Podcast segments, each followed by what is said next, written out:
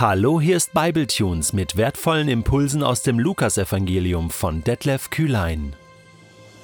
Der heutige Bibletune steht in Lukas 24, die Verse 1 bis 12 und wird gelesen aus der neuen Genfer Übersetzung. Doch am ersten Tag der neuen Woche nahmen sie in aller Frühe die Salben, die sie zubereitet hatten, und gingen damit zum Grab. Da sahen sie, dass der Stein, mit dem man den Eingang des Grabes verschlossen hatte, weggewälzt war. Sie gingen in die Grabkammer hinein, aber der Leichnam von Jesus, dem Herrn, war nirgends zu sehen. Während sie noch ratlos dastanden, traten plötzlich zwei Männer in hell leuchtenden Gewändern zu ihnen. Die Frauen erschraken und wagten nicht aufzublicken. Doch die beiden Männer sagten zu ihnen, Was sucht ihr den Lebendigen bei den Toten? Er ist nicht hier, er ist auferstanden. Erinnert euch an das, was er euch gesagt hat, als er noch in Galiläa war. Der Menschensohn muss in die Hände sündiger Menschen gegeben werden. Er muss gekreuzigt werden und wird drei Tage danach auferstehen. Da erinnerten sich die Frauen an jene Worte Jesu. Sie kehrten vom Grab in die Stadt zurück und berichteten das alles den elf Aposteln und allen anderen Jüngern. Bei den Frauen handelte es sich um Maria aus Magdala, um Johanna und um Maria, die Mutter des Jakobus. Zusammen mit einigen anderen Frauen, die bei ihnen gewesen waren, erzählten sie den Aposteln, was sie erlebt hatten. Aber diese hielten das alles für leeres Gerede und glaubten ihnen nicht. Petrus allerdings sprang auf und lief zum Grab. Er beugte sich vor, um hineinzuschauen, sah aber nur die Leinbinden da liegen. Voller Verwunderung ging er wieder fort. Buddha ist gestorben und liegt im Grab. Mohammed ist gestorben und liegt im Grab. Konfuzius ist gestorben und liegt im Grab. Jesus ist gestorben und wieder auferstanden. Das Grab ist leer. Was sucht ihr den Lebenden bei den Toten? fragen die Engel und sind sichtlich amüsiert, dass da Frauen kommen mit Salben und Ölen um ihn einzubalsamieren, ein Zeichen dafür, dass sie wirklich überzeugt waren, Jesus ist tot und die Geschichte, dass er lebt, ist nicht erfunden. Selbst die Jünger halten es für Geschwätz, halten es für Unsinn, für Nonsens. Das kann nicht sein. Nein, das ist keine Erfindung von Menschen. Unmöglich, dass ein Toter wieder aufersteht und ewig lebt.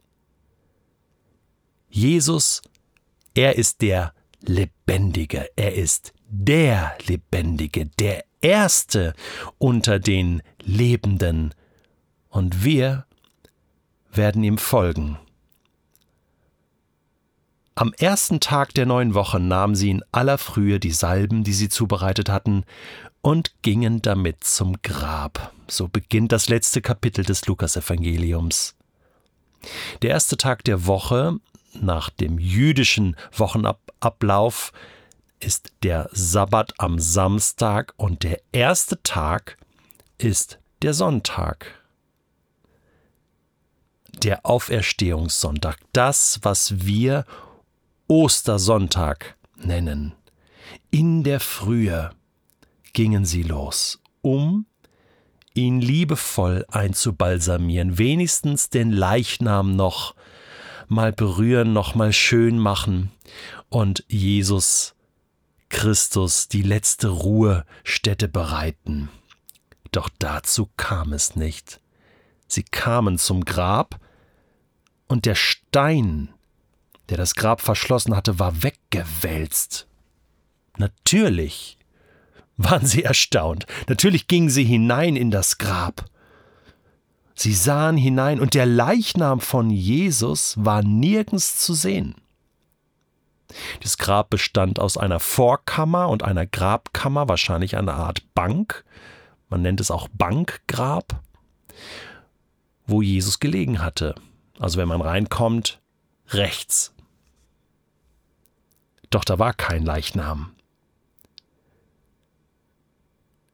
Während sie noch ratlos dastanden, und sich wahrscheinlich fragten, was ist hier los? Wer hat den Leichnam geklaut? Was ist hier passiert? Traten plötzlich zwei Männer in hell leuchtenden Gewändern zu ihnen. Sie brachten die Erleuchtung, sprichwörtlich. Es waren Engel, die aussehen wie Menschen, wie Männer, so werden sie beschrieben von den Frauen, in leuchtenden Gewändern. Jetzt erschrecken die Frauen noch mehr und wagen nicht die Engel anzublicken, so eine herrliche Erscheinung, so majestätisch, weil sie aus der Gegenwart Gottes kommen mit einer unfassbaren Botschaft. Was sucht ihr den Lebenden bei den Toten? Hallo, er ist nicht hier. He is not here. He is risen. Das steht im Gartengrab wenn du es besuchst in der Nähe von Jerusalem. Und zwar, wenn du im Grab sozusagen bist und dann rausgehst, dann steht dieser Satz verewigt. Er ist nicht hier. Er ist auferstanden. Und es ist interessant, dass die Engel die Frauen erinnern müssen an das, was Jesus gelehrt hat. Anscheinend waren die dabei und haben sich das gut gemerkt, diese Engel. Erinnert euch an das, was er euch gesagt hat, als er noch in Galiläa war. Da waren sie dabei, haben ihn begleitet. Nicht nur Menschen begleiteten Jesus, sondern auch Engel waren um ihn herum. Der Menschensohn muss in die Hände sündiger Menschen gegeben werden. Er muss gekreuzigt werden und er wird drei Tage danach auferstehen. So hatte es Jesus einige Male gesagt. Da erinnerten sich die Frauen an jene Worte Jesu. Denn diese Frauen, Maria von Magdala, Johanna und auch Maria, die Mutter des Jakobus, sie werden in Lukas Kapitel 8, Vers 3 erwähnt. Die gehörten mit zum Jüngerkreis. Jesus hatte ja auch Jüngerinnen. Und diese Frauen erinnerten sich, ja stimmt, wir haben ihm doch zugehört, stimmt, genau so hat es unser Herr doch gesagt. Und jetzt, jetzt gab es kein Halten mehr. Sie kehrten vom Grab zurück in die Stadt und berichteten das alles den elf Aposteln und den anderen Jüngern. Also sie gingen zurück nach Jerusalem. Sie kehrten zurück, das heißt, sie waren von da aus losgelaufen. Die waren zusammen, Apostelgeschichte klärt uns auf. Bis zu 120 Leute trafen sich im Obergemach und beteten dann auch noch kurz vor Pfingsten.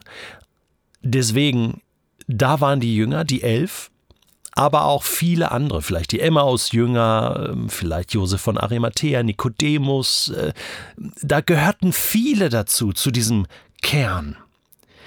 Und sie berichteten, diese Frauen, diese Jüngerinnen waren Zeugen der Auferstehung.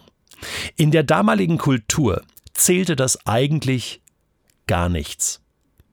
Kinder, Frauen, bei Gerichtsverhandlungen als Zeugen undenkbar, nicht zugelassen. Das war eine Männerwelt, eine Männerdomäne.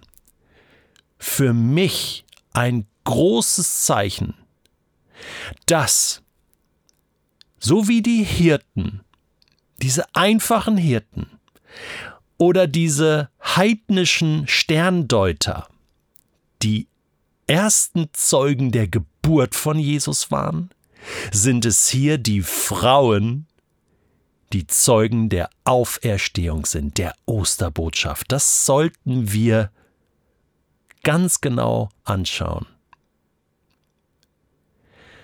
Unser Gott gebraucht diese drei Frauen als erste Zeugen der Auferstehung. Die Jünger, so heißt es hier, lesen wir mal,